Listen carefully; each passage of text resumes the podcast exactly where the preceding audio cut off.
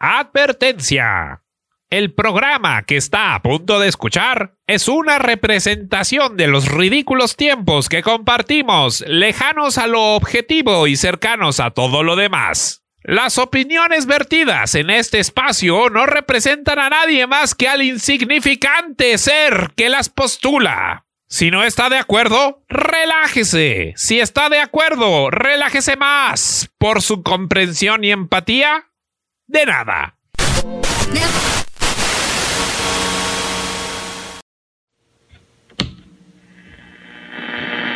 Tendría que empezar con un riff de guitarra, con un buen de fuzz, acá, choncho.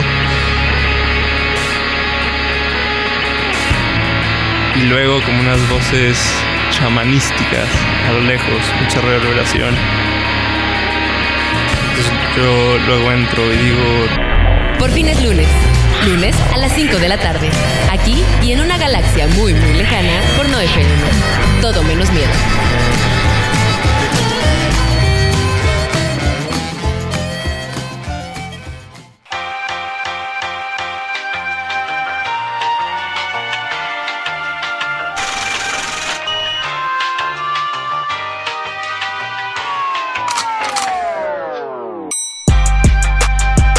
Muy buenas tardes y bienvenidos a una semana más de Por fin es lunes. Yo soy Andrea Ortegalí. Estoy muy contenta de estar en este espacio como siempre.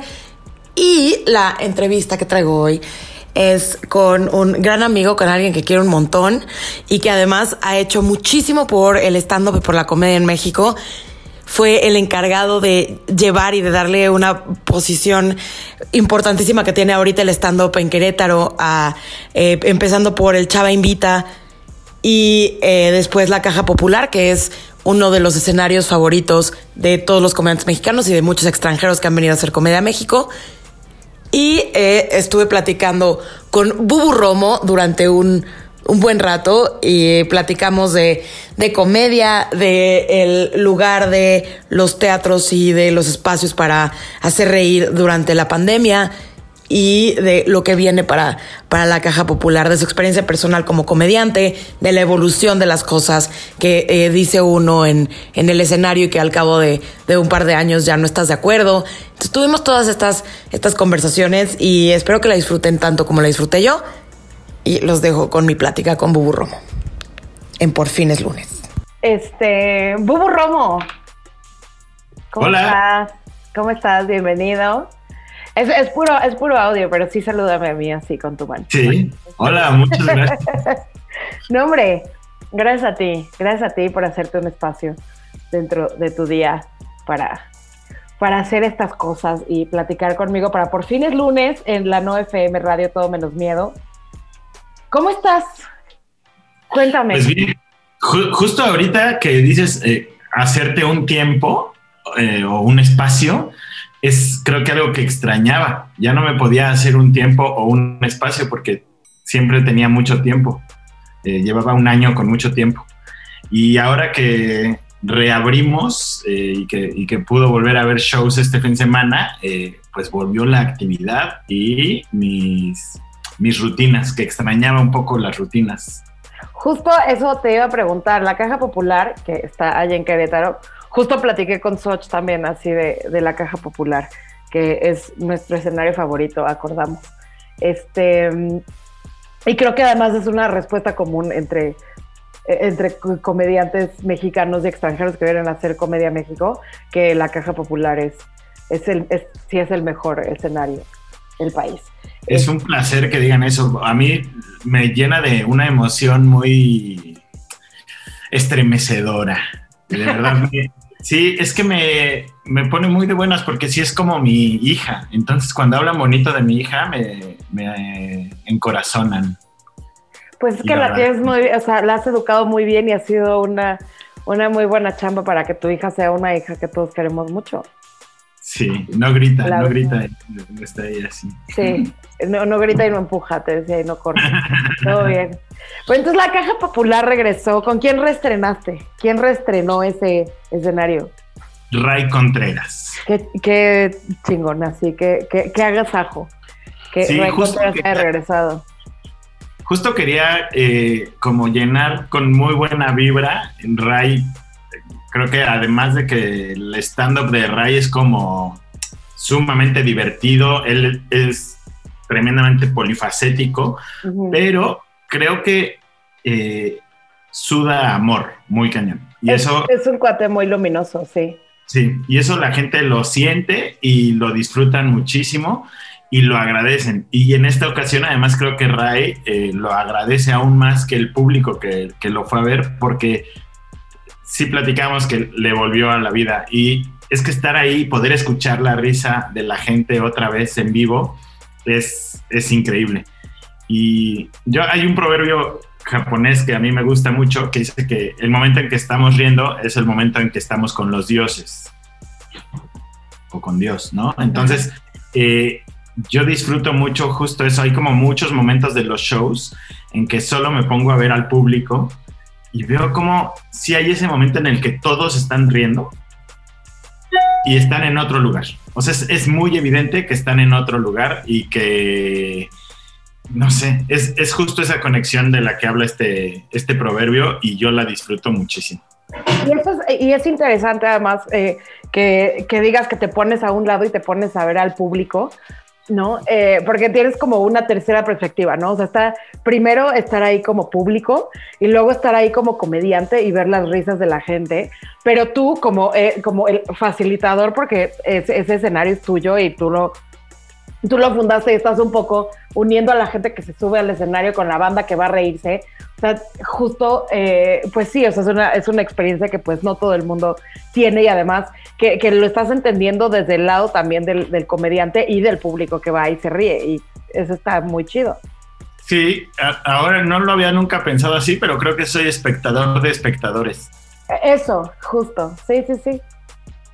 Sí, sí. sí y, y es, es, bien rico porque además como eh, he tenido oportunidad de ver a la mayoría de los comediantes muchas veces, también puedo disfrutar de una manera muy diferente el show, porque ya no siento como...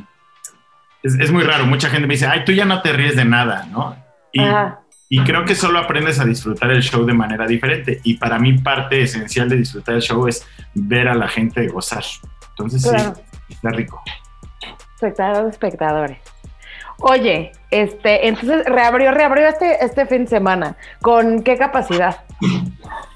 25% de nuestra capacidad. Es, que igual es bastantito. ¿Cuántas personas son en la caja? ¿Cuántas personas entran en la bueno, caja? Bueno, pudimos meter 45 personas. Está súper, es un súper buen público. Sí. O sea, sí. también como para después de todo este síndrome de abstinencia que hemos tenido todos los que, ¿sabes? Los que nos subíamos al escenario de manera regular, 45 personas es, escuchar 45 risas es una delicia.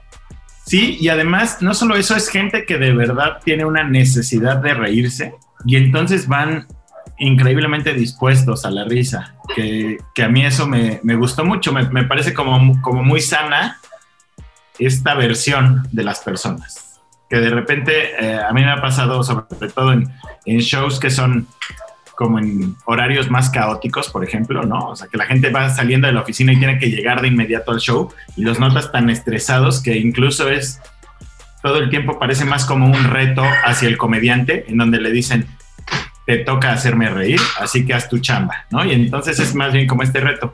Ahora eh, las dos partes están tan dispuestas a la risa que la verdad es que se siente como si esas 45 personas estuvieran abarrotando el lugar. Claro, claro. Ahora, también eh, esta, esta disposición a la risa, esta predisposición a la risa, es una cosa que aún antes de la pandemia es como una característica del público queretano, de la que hablamos un montón. O sea, es banda que, eh, ¿por qué? O sea, ¿por qué están tan dispuestos y tan, o sea, como tan... Eh, familiarizados con la, la, con ir a buscar una experiencia en la que eh, como un espectáculo en el que en el que te rías o sea, porque eso empezó desde el Chava Invita, que eh, fue antes de la Caja Popular, o sea, antes de que, de que hubiera esta cultura de la cual tú eres pues, el principal responsable de que la banda vaya a buscar stand-up cada fin de semana. Y esto que quieren lograr todos los lugares, de que llegue la gente a ver quién está.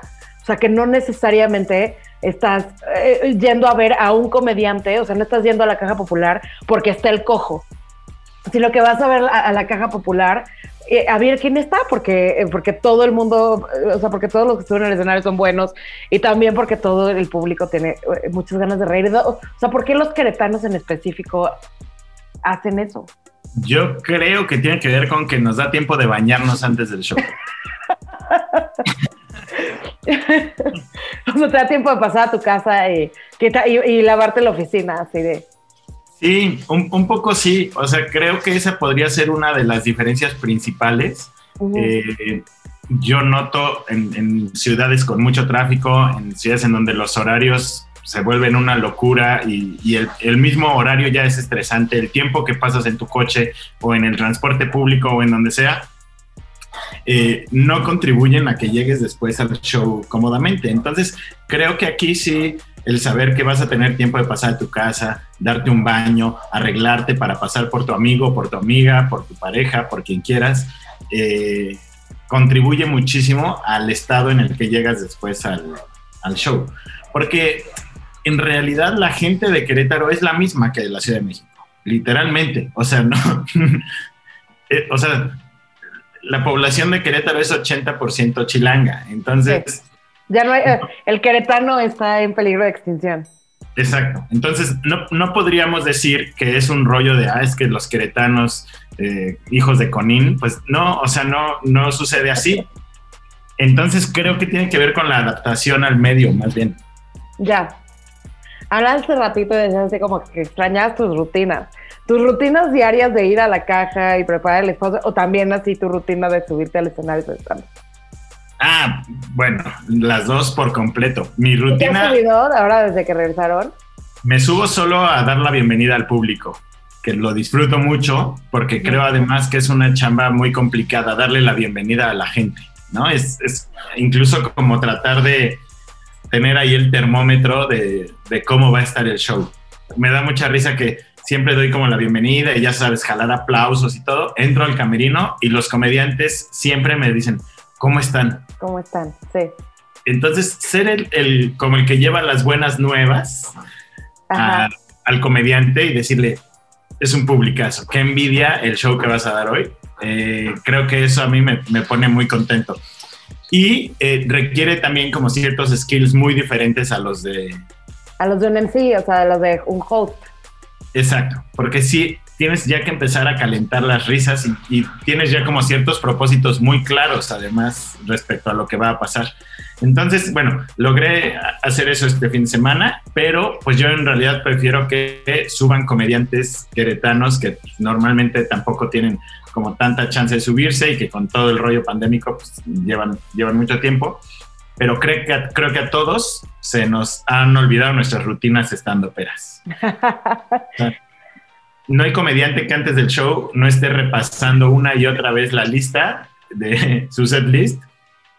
Eh, y, están ahí, ves el nervio y, y nos ves otra vez sudar como en nuestras graduaciones de los cursos o como la primera vez que te subiste a un Open eh, y que no tenías ni idea de qué era lo que iba a pasar. Entonces, a mí me parece una época muy emocionante para ver a los comediantes, sobre todo comediantes experimentados, que ya los veías nada más llegar, dar por hecho muchas cosas. Y, y que ahora, pues no sé, otra vez es como el nerviecito de cómo, cómo acababa este chiste, ¿no? Está, eso me parece muy bonito. Sí, cierto, así y además así súper en colectivo porque nadie se ha subido. Entonces sí está, sí, o sea, creo que, o sea, si no hubiera sido por esto tendríamos pocas oportunidades de volver a sentir así ese nervioso en la panza del primer Open. ¿Cuál fue tu primer Open? ¿Cuándo hiciste tu, o sea, primero hiciste Open o primero hiciste graduación? No, yo tuve graduación del ¿Hiciste curso graduación? ¿De quién? eh, de Tomás Strasberg. De Tomás. Strasberg. Y fue, ¿Quién es de tu fue- generación? ¿Quién más estaba en tu generación? eh, eh, pues creo que ya no sigue nadie. Ah, bueno, Eric Vargas de Pachuca. ok, pero- sí, sí, sí. se ha seguido subiendo, pero él tenía 15 años cuando nos graduamos. O sea, él no podía ni hacer shows en ningún lado. Él, él tenía que organizarse sus shows en Pachuca. Como para Porque no lo dejaban entrar al bar, claro. Bueno, en Pachuca creo que sí lo dejaban entrar a bares, Sí, pero sí. porque Hidalgo, porque les gusta la copita. Porque sí les gusta la copita en Hidalgo. En Querétaro casi no. En- no, no, no, no, no, La gente es muy abstemia, sí. no, no hay alcoholismo en Querétaro. Nada, nada. Eh, y me acuerdo fue en el teatro eh, Wilberto Cantón, en donde se estaban haciendo muchos shows, Con los estandopados, los estando esto ya hace 8 o 9 años. más o menos, sí. Y, y se hacían muchos shows ahí en el teatro Wilberto Cantón, era De la muy Sogem. divertido. Yo me acuerdo que después del show me queda, de- del curso, perdón, me quedaba siempre a ver el show de quien iba a estar ese día en, en el teatro y fue donde conocí pues a la mayoría de, de los comediantes que ya estaban. Tú, tú estás, ahí, bueno, Talavera, tú, El Cojo, Richie. Y Sí, sí, sí. Sanasi se subía mucho al Wilberto Cantón. Este, Sí. sí. Era, era muy entretenido. Gon Curiel también, obviamente. Sí, pues, bueno, Gonz- Gonzalo, Mauricio, este, sí, Goncuriel, Mau Jalife y Jurgan, que eran Exacto. los estandopados. Que después empezaron a hacer shows en Querétaro también, ahí en el teatrito. En el Teatrito de la Carcajada, que fueron como los primeros shows de stand-up que se hacían acá. Y yo ¿Fue acuerdo- antes lo- el te- la carcajada que el chavo invitaba? Sí, ¿verdad? claro. Sí, sí, sí. De hecho, yo conocí a los estandopados en el Teatrito de la Carcajada y de ahí me fui a tomar el, el curso, pero sí, sí fue... ¿No te ahí. conocí yo a ti ahí en el teatrito de la carcajada alguna vez que les fui a abrir a los estandopados? Puede ser, ¿va? Sí, sí, es muy sí, posible. muy posible. Ujú. Y bueno, retomando un poco lo de aquella primera vez, Ajá. yo me acuerdo cómo me daba vuelcos el estómago. O sea, yo, yo tenía un hueco y caminaba. Hice eso que vemos en las películas, que yo creí que nunca pasaba y que era como, como un mal cliché nada más ahí que no se adaptaba a mí, de empezar a caminar en círculos y de un lado para el otro. Y, Sí. y empecé a hacer eso y no sentía mi estómago ya. O sea, yo decía, hay un hueco ahí, ya no hay estómago. Y me acuerdo que me escribí en, en la mano, justo como do- donde agarras el micrófono, pues lo que se veía, ahí me escribí los, los chistes. Porque dije, si se me olvidan, que es muy probable que se me vayan a olvidar, pues veo ahí eh, y ya. No, con el sudor que traía ese día yo de los nervios, se borró de inmediato Claro, todo lo que me claro. escrito, no sirvió para un carajo. ¿Y se Pero te olvidó? En, cuanto escuché, en cuanto escuché la primera risa, fluyó todo de manera mágica. Fue, fue brutal. Es, e- esos tres segundos que duran una hora en tu cabeza porque la gente es- está soltando la primera risa son los que me tienen aquí todavía. O sea, es, está muy cañón. La primera risa, es que sí, es una delicia la primera risa. Yo me, ¿Te sigues poniendo nervioso? Muchísimo. Ya, ¿Sí? ¿En serio? Sí, sí, sí. Y en la caja más, porque, eh, o sea, es, es mi lugar, me encanta, la gente va a divertirse, pero también la gente siempre me ve a mí ahí. Claro. Entonces yo siempre tengo el nervio de, seguro ya los tengo hartos de que soy al que siempre ven, ¿no? Entonces por eso también ya he tratado como de soltar un poco mi, mi onda de ser yo quien, quien dé las llamadas y quien abre el show, pero es que lo disfruto muchísimo. Entonces lo único que espero es transmitirle correctamente a la gente mi disfrute. Está muy bien, no, y sí, y sí pasa. Oye, y, prue- y pruebas chistes a veces también, como cuando, cuando te subes así como a platicar con la banda al principio y dar la bienvenida. ¿Pruebas chistes o esos te, te los guardas así como para cuando tienes show show? Pruebo chistes y además empecé a hacer algo que yo disfruto mucho, que es escribir en el escenario. Ya. Entonces, eh, al ser el, el host ah, o, o el que da las llamadas, eh, la verdad es que te da chance de poder no ser tan chistoso. Entonces, de repente llego con una premisa y la, la voy desarrollando en el escenario y a veces sale perfecto y sale grandioso y es un chiste que se queda para después Ajá. y a veces se queda en un comentario de estos de, no, bueno, seguiremos trabajando por ustedes. Está muy bien, o sea, la verdad es que también, o sea, sí es medio hacer trampa, Bubu. Porque justo te estás, o sea, tienes así como lo mejor de los dos mundos en donde puedes subirte y hacer reír y, p- así, y hacer crowd work, ¿no? O sea, practicar Sí. el crowd work, que no a mucha banda. Yo soy terrible para hacer crowd work. Terrible, así, soy la peor host. O sea, no, nunca jamás me suben a hostear un show porque soy, soy fatal, soy fatal. Además, lo hago muy mal la primera vez y cada vez que regreso es como de puta, güey. O sea, ya me odiaron la primera vez y ahora me tienen que ver tres veces más así bombear. Es un horror. Es Sí. una pesadilla. Pero tienes los porque puedes probar chistes y justo como no ha empezado el show, todavía no, así, todavía no cambian las luces y todavía no empieza en forma el show, sí te puedes dar el lujo de no ser tan chistoso y no sentir Exacto. que bombeaste. Y le pierdes mucho miedo. O sea, yo, yo noté que a medida que iba haciendo eso, Ajá, el Open fluía ya con mucha más facilidad. claro. Porque sí le pierdes mucho miedo al, al fallo. Y además asesoras de escenario igual, o sea, igual estás ahí arriba. Claro. Oye, y el crowdwork, así el cabareteo, este, la, como la platicaba con la gente del público, este, ¿ya se te daba desde antes de empezar a hacer esto? ¿O también fue un skill que fuiste entrenando cuando empezaste Fíjate que a hacer la yo, yo trabajé como eh, animador en fiestas infantiles. Wow. Bubu, ¿Cuándo fue esto y cuántos años tenías? Necesito saberlo todo y que me mandes unas fotos. Eh, tenía como 20 años, yo creo, Ajá, como, como 20 años. Y yo estaba en la universidad, era mi último año de universidad, y conocí un concepto que a mí me gustó mucho que se llamaba el profesor chiflado.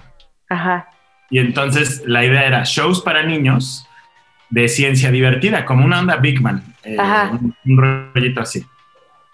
Entonces, pues fui al casting y me quedé para ser uno de los científicos del profesor chiflado. ajá. Y ahí aprendí con el público más difícil. Sí, claro. Les teníamos que decir conceptos de ciencia en la fiesta de cumpleaños. Entonces era... Y los niños así en Sugar Rush, que así que un niño en Sugar Rush es peor que un güey con cinco cubas, sin duda. Así es, sí. A mí ningún, ningún güey en un show de stand-up me ha dado una patada en espinilla. Y ahí, te, te juro que hubo shows a los que ya llevaba espinilleras. O sea, me compré unas espinilleras de fútbol y me las ponía abajo del pantalón porque... Porque los niños te agarraron a patada. Pero no sé cuál es la clavadez de los niños con pegarte en la espinilla. Y duele O sea, mucho. Y sí, claro que duele mucho. ¿Solo pasó una vez o varias? No, no, no, pasó varias. Y por eso, por eso iba a veces con espinilleras, porque ya era como de, a ver, no. Y pobre al que le tocaba hacer la botarga, porque teníamos la botarga del profesor chiflado, que era como un doctor Simi. Como un doctor Simi, me lo imaginé, ajá. Y, y no, pues ese sí le tocaba que lo tiraran, que Qué horror. Los niños son horribles. sí, sí, son, son gente horrible. Son gente horrible los niños. Son el peor demográfico. Sí, yo por eso la- no entiendo la gente que en, que en las aplicaciones de ligue pone que quiere conocer gente nueva, ¿no? Que para mí son Ah. los niños. Yo digo, ¿pero por qué quieres conocer gente nueva? Conoce gente ya vieja. Está mejor. Sí, la gente no es espantosa, espantosa. Sí. Sí, además es un poco creepy también poner así en el. eh, eh, como en tu Tinder, así que quieres conocer niños, así, gente nueva. Recién desempacada, no, espérate. Brother. la policía, eso es, eso es cárcel. Totalmente. Eh, muy entonces, bien, muy- ajá, bueno, cuéntame, cuéntame. Trabajaba en, Ajá. trabajaba en eso, complicadísimo darle conceptos de ciencia a niños en su cumpleaños, Ajá, pero sin embargo sí me educó mucho para poder tratar con audiencias. claro. Y yo me acuerdo que en esos shows, pues yo de repente me salía un poco a hablar con los papás, ¿no? Que los papás estaban como en la parte de atrás del show y hablaba y les decía y después iba y les llevaba hielo seco y lo echaba en sus cubas. Entonces los papás estaban encantados y quedaban siempre como muy contentos del show. Y pues básicamente es lo que hago. No les echo hielo seco ahora en las cubas, pero básicamente lo que hago es ir y cotorrear con la gente también Sí. abajo y, y tratar de ser ahí como el host del, del lugar. Sí, como el- así el Ringmaster, está muy chingón, Sí. está muy chido. Oye, ¿y cuándo vas a volverte a subir a este ya hacer show en forma? O sea, te- o sea, preferirías, desde luego, y me imagino yo también como por lo que acabas de decir, irte a hacer show a otro escenario, o sea, no necesariamente headlinear en, en la caja. Sí, totalmente. Me- o sea, algo que estaba haciendo antes ya era el ejercicio de dejar la casa sola, ¿no? Que, que me daba como mucho miedito dejar la caja sola y no estar Ajá. y tener que estar al pendiente. Estás en un show y te bajas del escenario y vas corriendo a ver el celular a ver si pasó algo, si no se incendió la cocina, ¿no? Entonces, Ajá. como que, bueno, empecé a hacer eso, eh, fue un ejercicio muy chido para mí, tuve chance de ir a muchos shows.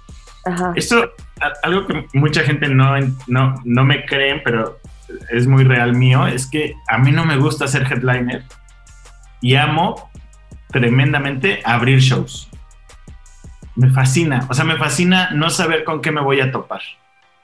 Me fascina la incertidumbre de, del público eh, renuente a las risas y, y, tratar de convencerlos de que soy cagado. Eso me, a mí me fascina, me encanta ser desconocido, de verdad. O sea, me, me vuelve loco.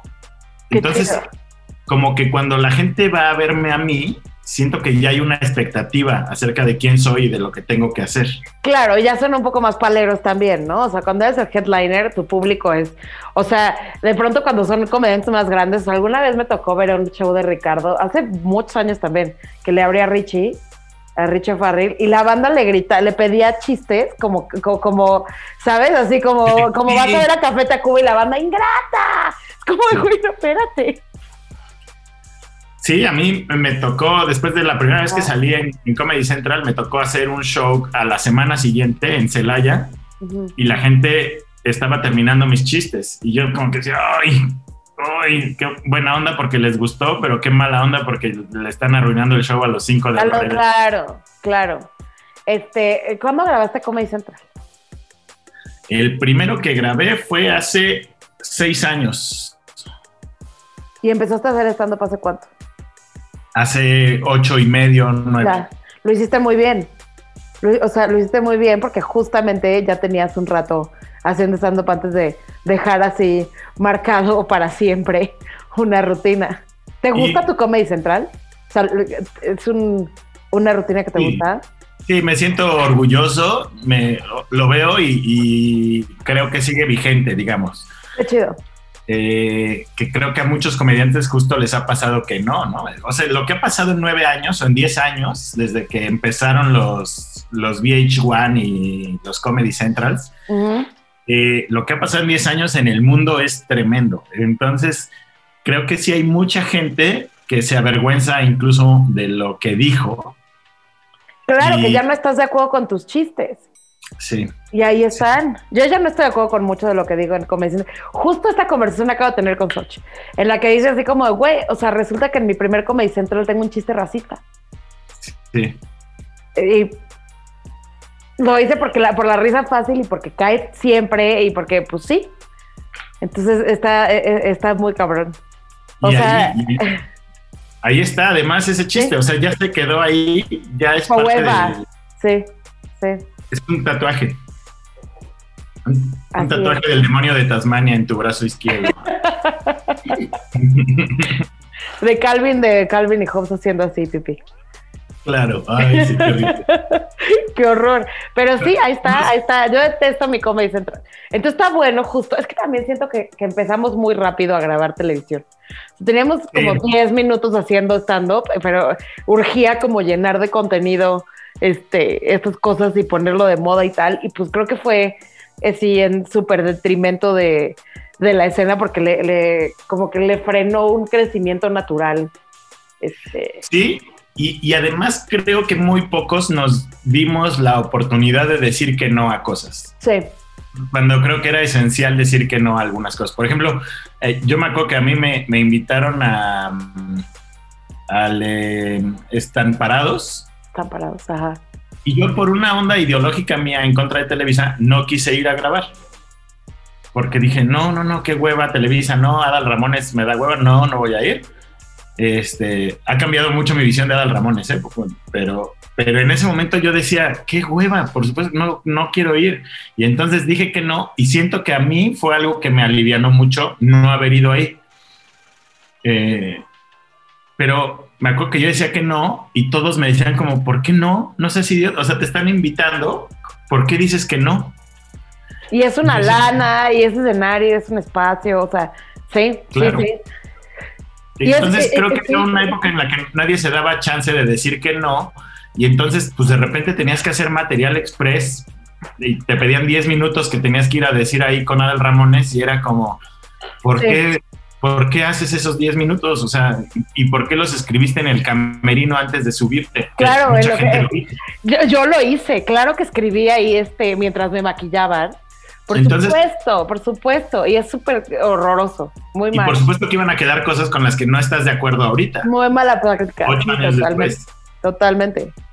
Sí, es que, no, es que nos daba, no sé, o sea, no sé si era así que nos habíamos subido al tabique, estábamos mareados, o este, o, o que, que era como de, no sé, o sea, como, como justo aprovechar como todas las vendas. O sea, creo que sí nos entró un rush de, no mames, se puso de moda, o sea, como de pronto se puso de moda y tienes así como un pase directo así al, este, al estrellato y a los grandes escenarios y está como, pero no, o sea, viéndolo, viéndolo hacia atrás, pues sí, muchos nos arrepentimos de haberlo hecho y de no, eh, o sea, justo de no haber podido decir que no, qué chido que pudiste decir que no. Y luego que también creo que fue una cosa que empezamos a aprender varios, ¿no? Como de decir, pues la neta es que a mí esta cosa como de los roasts o esta cosa de los lip syncs o, o sea, dejar de hacer cosas que, que no te gustan, para las que sabes que no, o sea, para las que sabes deep down que no eres bueno y de las que después te vas a arrepentir de que ahí estén. Eh, como, como Comedy Central, o sea, además es, es raro, o sea, la manera de, de, grabar, digo, al menos, al menos Comedy Central, este, pues tenía un público de verdad, ¿no? O sea, sí la banda iba, este, sí a reírse y, había, y era gente que le gustaba el stand-up y tal, pero también en, en, en Estamparados, que tenías a un, a un eh, animador jalaplausos del público, e iba eh, bandita así como de prepas y, este, y señores y tal, que, que no sabían lo que iba, o sea, que iban a ver a Adal, la neta. Claro. Este, de pronto las risas caían donde no tenían que caer siempre se iban a reír de las mamadas que escribiste 20 minutos antes en el camerino. Entonces fue, creo que un mal ejercicio en general. No nada más para nosotros, este, en donde, pues sí, empezamos a hacer televisión y a ganar dinero del stand-up sin estar sin estar listos, sino también para el público, porque de pronto veías un estamparados en donde todos los comediantes escribieron el, el material en esa semana sin haberlo probado, o eh, eh, en la mayoría de los casos en el camerino y dices, puta, pues el stand mexicano es una mugre. Son malísimos. Porque sí, porque en efecto éramos malísimos. Claro, y había y seguimos también... siendo en general, o sea, porque estamos también, tenemos 20 minutos haciendo esto. Sí, y, y, creo que hay además una urgencia de fama que no ayuda a comprender lo que quieres ser. Sea, no, sí. no, te ayuda a visualizar hacia dónde estás yendo, porque nada más estás corriendo con todos los que ves que están corriendo. Y entonces tratas de meterte y de colarte para estar hasta adelante. Pero llegas hasta adelante y te das cuenta que era la cola de las tortillas, ¿no? Y tú no querías tortillas, tú querías sí, pan, ¿no? Entonces, y hay, sí, hay, hay, mucho poder en no querer ser famoso. Mucho. Sí. Y lo, sí, aprend es, lo estamos aprendiendo tarde y mal. Es liberador. Sí es liberador y además te da chance de crear algo que puede ser muy lento y está muy bien que sea lento también porque yo, por ejemplo, disfruto mucho ser tan lento para, para escribir porque creo que además de que soy como muy autocrítico y destrozo muchas de las cosas que escribo, eh, no sé, me da chance de que cuando subo algo estoy realmente contento y orgulloso de subir eso. Pero no nos da tiempo. Eh, la, la búsqueda de la fama que a la escena le sirve, ¿eh? ojo, o sea, a la escena le sirve la fama porque está chidísimo que ahorita haya 10 influencers eh, mexicanos que se dediquen al stand-up y entonces eso da visibilidad en general al stand-up. Y llena los lugares, este, y hace que la... Sí, por supuesto, y que, que buscan otros comediantes. O sea, sí, sí sin duda, bueno. o sea, es, la, el agua es de molino si nos jala a todos los demás. Sí, pero pues es como los discos que de repente le obligan a una banda que sacó su primer disco después de 10 años de estar tocando y de estar buscando un estilo y tal, y a los 10 años saca su primer disco y después de ese primer disco que es un hitazo le piden cada seis meses un disco nuevo, ¿no? Entonces, pues por supuesto que no va a ser lo mismo lo que entregue esa banda después de 10 años que lo que entregue después de seis meses, aunque tenga experiencia y un estilo más definido, no, no va a ser lo mismo. Claro, y eso está pasando también con los especiales de Netflix. Es como de, es que su primer especial está muy cañón. Pues sí, brother, porque para ese especial entrenó durante 10 años. Claro. Y para el totalmente. siguiente fue uno. Entonces, pues, o sea, sí, o sea, no corres, sí, sí, sí. Y, y a mí me da mucha risa de repente cuando a un gringo le dices que, que grabaste para Comedy Central. ¿No? ah, bueno, yo he jugado esa carta así un millón de veces, sabiendo que no es lo mismo Comedy Central que Comedy Central Latam, pero de pronto uno tiene que jugar esa cartita, eh, pero, es, pero es falso, sabemos todos que es falso. Sí, porque pero, pueden pasar 15 años 15 años sin poderse presentar en, en comedy o en cualquier canal importante. Y aquí que tuviéramos esa chance a los tres años fue, fue brutal. Sí. Sí, sí. Pero bueno, hay que aprovechar esas cosas. Mira, qué bueno que Hay que aprovechar esas cosas, sí, hay que aprovechar esas cosas. Y, y- y- y, pues sí, o sea, ni pedo, hay ahí unos, unos eh, en el internet está lleno así de rutinas que no nos gustan, pero ni, o sea, ni modo. A mí tampoco, o sea, a mí, a mí en general no me gusta que haya cosas mías de haciendo stand-up en internet. Y no me gustan las que hay, este, pero no me gusta tampoco así como que te las pidan y es como de, pues chale, o sea, no me googlees porque me vas a ver así, así, diciendo que estoy en contra del aborto ahí en Comedy Central. Este, ¿sabes? Diciendo, sí señor, porque, pues, y era verdad, y era verdad. La gente cambia, la gente cambia y se entera de cosas. Mira, y Y ahora. uno estás aprende en- cosas en el camino. Empecé, eh, voy a cumplir nueve años haciendo stand-up. Claro. Este, y pues también tenía muy poquito tiempo de haberme ido del, del profundo catolicismo. Entonces, pues sí, o sea, la banda cambia y no nada más encuentras tu voz, sino que también empiezas a estar en desacuerdo con cosas que decías antes. Entonces, a mí en general no me gusta que haya cosas ahí grabadas, o sea, es- o sea, a ver, lo necesitamos justo para movernos y cuando Claro. vas a hacer una chamba de algo es como de, pues a ver, mándame tu stand-up, es como, chale. Este, pues mira, aquí está. Yo tengo una en particular que pagaría por bajarla. O sea, ¿El cuál? una, una de roast ahí que no me gustó nada y que me hace Ajá. sentir muy mal. Sí. eh, eh, porque no soy yo. O sea, es, es- el roast te pone en una situación en la que no eres tú. Me acuerdo que yo incluso bajé y pedí disculpas y así, cabrón, porque me, me sentí muy mal. Entonces, eh, esa yo, te lo juro, pagaría por bajarla y porque no se vuelva a transmitir nunca más. Pero bueno, ya sé. Pues sí, ni modo. Es que el roast, justo, así, ya, ya para, para cerrar y dejarte ir y regresar a tu rutina de día y tal. Porque si no, aquí nos instalamos hasta las 4 de la tarde. ha pasado. Perdón, voy a- si voy a quitar esta parte porque sí, de hasta las 4 de la tarde este programa se transmite a las 5. Pero por fin es lunes, lunes a las 5 de la tarde en la 9FM Radio. Todo menos miedo. Pero sí, si no nos quedamos aquí hasta las 4 de la mañana, quise decir, aquí en el chisme. Sí, Este, sí, sí, ha pasado, ha pasado. ha pasado. Este, pero el roast, justo como esto que ahora es así de gran moda, sí, ¿no? O sea, como el, el- el nuevo, así el color de moda en, en, en la comunidad del stand-up es justamente el roast.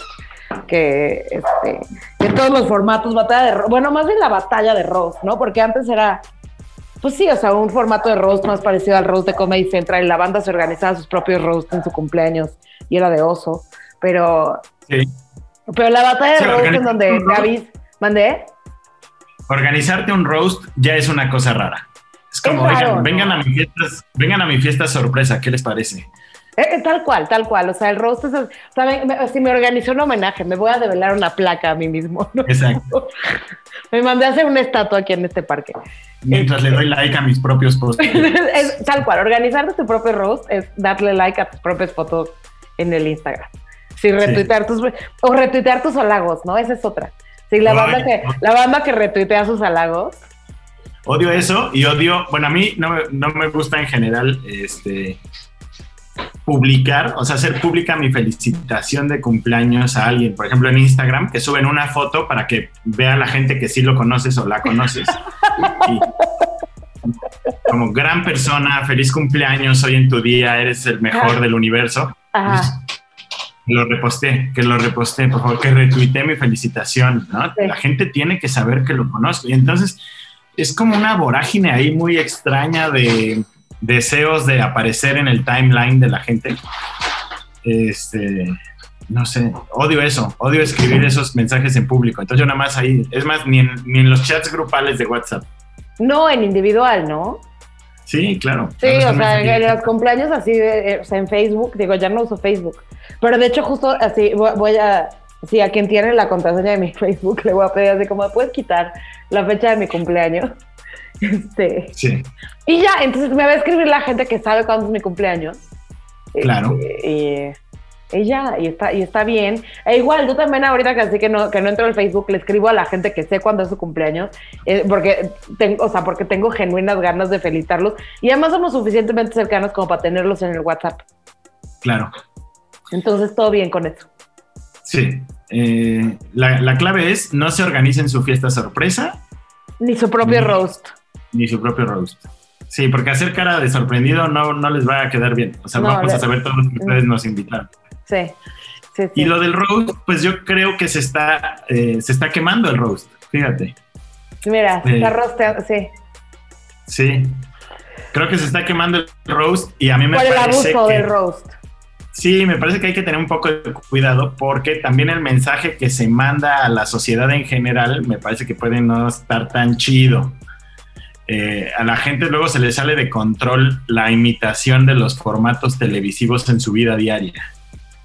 Seguro, no, yo creo que más bien, fíjate que yo creo que es un poco al revés. Así voy a hacer así una opinión contra. Luego, ¿por qué me cancelan? Pero, ¿sabes qué? Cancelenme otra vez, me vale. Este, o sea, sí creo que las batallas de roast, que, o sea, porque cada cuando hay así batallas de roast, todo el tiempo, o sea, diario hay una, en algún lado.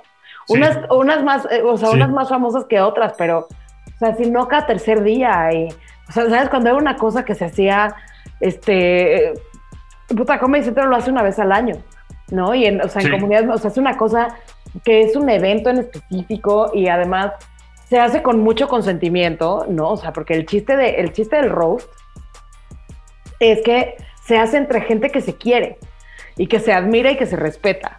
Y entonces cuando lo haces así como tan seguido y te avisan quién te tocó una semana antes o contra quién vas y es como una competencia, creo que sí es como una salida así como para sacar así tu agresividad y tu masculinidad tóxica y que todo el mundo te lo aplauda. Este, no, o sea, sí- o sea, sí creo además así que sí, o sea, a los vatos les mama el roast, justo por eso, y encuentran una manera de ser violentos unos con otros y con, y con las mujeres que ha pasado, este, que de pronto tu rutina de roast es una, si son cinco minutos de, de, de, de- de abuso y de violencia verbal contra una morra, ¿no? Este, Sí. Y que, y que, y que se, se aplaude y, y pues de pronto pues es difícil de salirte de ese, de, de- de ese trip que te aplauden tanto en la vida real. Claro, sí, hay un rollo de violencia gratuita eh, muy, muy cañona y desmedida. Y creo, creo que va por ahí un poco también. O sea, aquí en la caja, por ejemplo, yo he organizado roast, pero el roast siempre es a un concepto, que yo disfruto mucho eso, ¿no? Entonces, como el roast a Cupido, a la patria, a la madre, a- o sea, son como rollos así, y me parece a la muerte, me parece muy interesante que, que tengamos esa posibilidad, y entonces viene como un rollo temático interesante y, y divertido. Pero, Sí, sí, sí. pero cuando es persona contra persona se vuelve violento, sobre todo cuando dices que no, o sea, dijiste algo que es clave, tiene que ser consentido y, y entre amigos y conocidos y con cierto nivel de admiración. Y cuando no pasa así, es violencia gratuita para mí y no está tan chida. Eso, sí, tal cual. Yo he estado en, en tres roasts de, de, de- de conceptos o de personajes ficticios. Eh, el primero que fue el de Santa Claus y después dos en la caja. Estuve en el de, eh, en el de Cupido y en el de, y en el de la muerte. Y en el de la muerte, pues había, o sea, había, eh, estaba el cojo, estaba el muerto, estuvo el conde, o sea, como gente que, que, o sea, que quiero y que admiro, pero tampoco éramos tan cercanos, ¿sabes? Sí. O sea, ta- tampoco, pero en el de Santa Claus y en el de Cupido, pues sí éramos todos súper buenos cuates y venía todo de unos lugares de, de- de profundo cariño y son los únicos roast en los... Me gusta escribir roast, me gusta el formato de escribir roast, me gusta el estilo de los chistes, me gusta que sí, o sea, es de, es de mis cosas favoritas de escribir, pero no me subo porque no me aguanto. A Sí. menos que A sea, eh, o sea, a menos que, que sienta que es carrilla y no violencia. Y entonces está, Sí. eh, o sea, es así, o sea, el- en el roast así como en el sexo duro, güey, todo tiene que ver con el consentimiento. Así como de, güey, sí, pero, pero, con- pero con consentimiento y con cariño y con amor y con cuidado y después, ¿sabes? Este, sabiendo también que hay cosas que, o sea, si- sin ganas de herir. Y creo que eh, eh, cuando es competencia de roast y cuando lo has tan seguido, pues es muy difícil escribir a ese ritmo y estar en competencia sin tener, aunque sea un poquito de ganas de, de lastimar, ¿no? O sea, de desarmar al otro hiriendo. Totalmente. Y es que además cuando no conoces al otro vas a recurrir a cosas muy básicas de su persona. ¿No? Entonces Sí. vas a recurrir al rollo físico, vas a recurrir a, incluso a chismes, ¿no? Y entonces, pues de repente el chisme en un roast, pues parece verdad para el público, ¿no? Eh, a mí me ha tocado ver que rostean de repente a alguien diciéndole drogadicto y, y yo que conozco a esa persona digo, jamás lo he visto meterse nada más que café y té, ¿no? Eh, y entonces empieza a volver como muy grande el, el rollo. Eh, entonces empieza para mí a perder también como mucha validez en ese sentido. Porque además después ves en la siguiente ronda que le vuelven a decir drogadicto a ese porque funcionaron los chistes en la ronda anterior, ¿no? Entonces Claro. se va convirtiendo como un rollo que parte del desconocimiento. Sí, sí, desde luego. Es que, híjole, me da mucha tristeza, la verdad, porque sí es así uno de mis géneros favoritos y creo que ha habido súper buenos roasts en México. Este, o sea, se ha hecho muy bien, o sea, desde, desde personajes ficticios hasta algunos este, de, de, de, de banda real. En o sea, no manches, el Héctor Suárez a mí me pareció que, o sea, uno que se lo merecía, sin Sí. duda, o sea, creo que hay poca gente dentro de nuestro universo de estrellas este, que, que- que se merecían un roast tanto como, como Héctor Suárez. O sea, a mí me hubiera encantado ver el de Verónica Castro, por ejemplo, ¿no? Este, o, o el de... mí- o sea, no sé. Ajá, ¿a ti- ¿a Yo- quién te yo- hubiera gustado?